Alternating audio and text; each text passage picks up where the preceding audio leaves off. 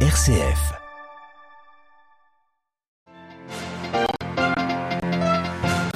Journée de prière pour implorer la paix dans le monde, en Terre Sainte, mais aussi en Arménie ou en Ukraine, d'où nous entendrons sœur Anastasia Zabrotska. Elle revient sur le sens de sa prière.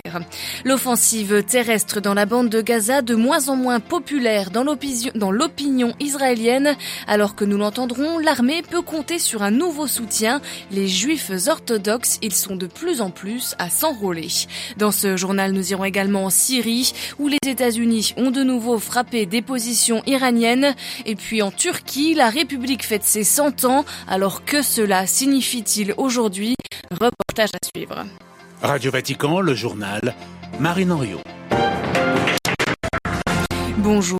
Faire parler la prière au lieu de faire parler les armes, c'est tout le sens de cette journée de prière, de jeûne et de pénitence convoquée aujourd'hui pour les chrétiens et les non-chrétiens. Et ce soir, une heure de prière pour implorer la paix dans le monde à 18h. Le pape François récitera le rosaire avant une adoration eucharistique. Un événement à suivre, bien sûr, sur notre site internet.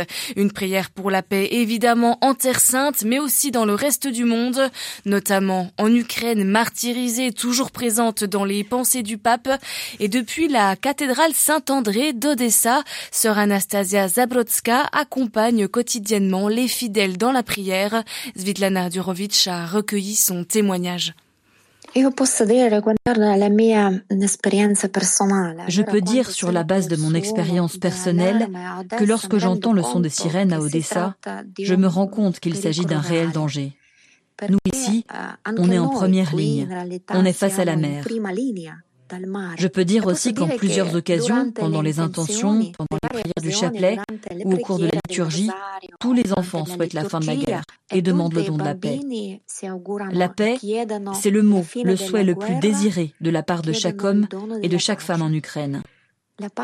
Lorsque résonne le son des sirènes, et le plus souvent ça arrive au cœur de la nuit, je sors de mon lit à moitié consciente et je me réfugie en lieu sûr.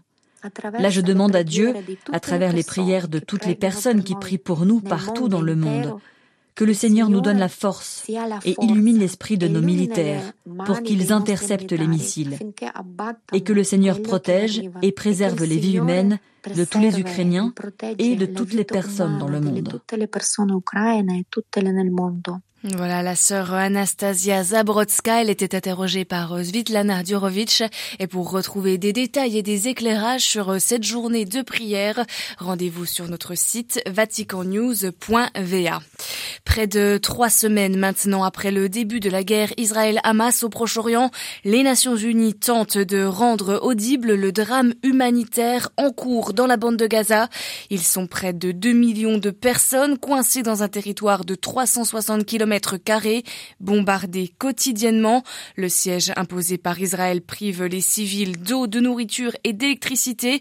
Près d'une habitation sur deux dans le territoire palestinien est détruit.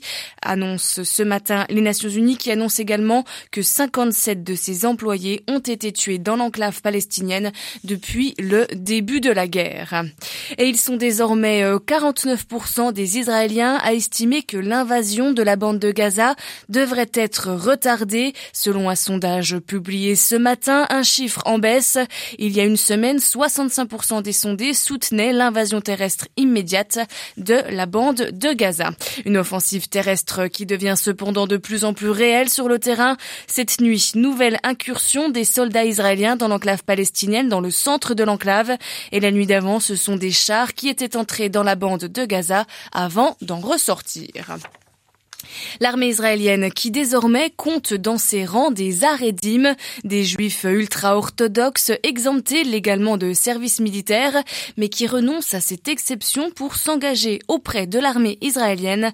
À Tel Aviv, les explications de Julia Ganancia.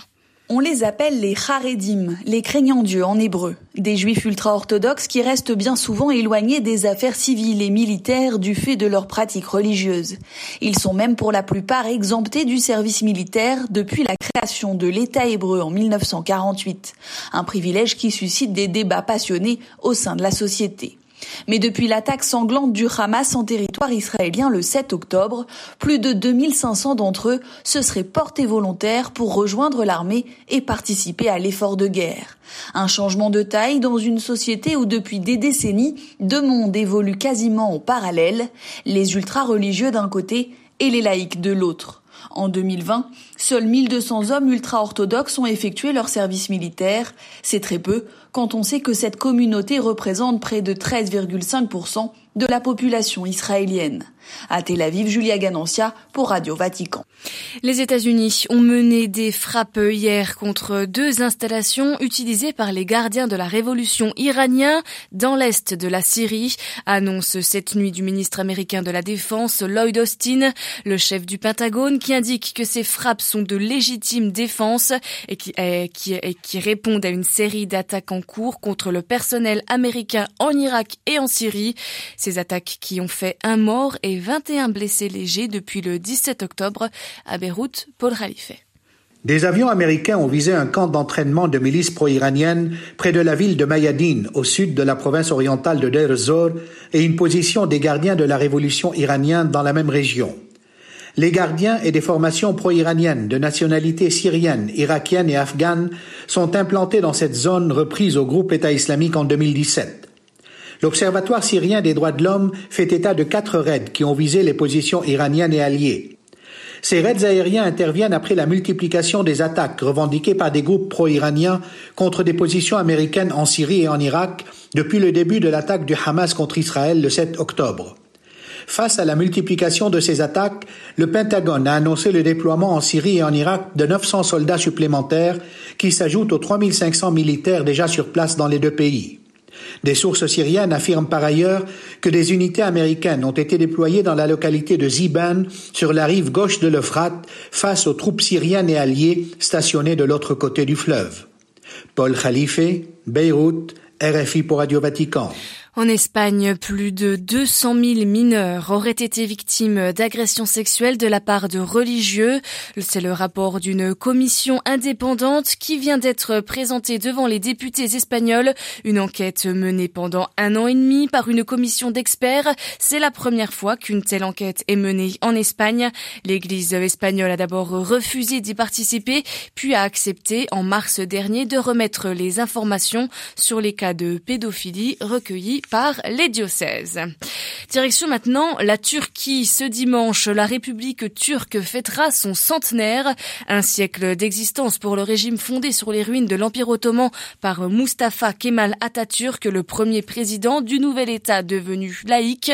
Alors dans la Turquie d'aujourd'hui, dirigée depuis 20 ans par Recep Tayyip Erdogan, de quoi la République est-elle le nom Que fêtera-t-on dimanche?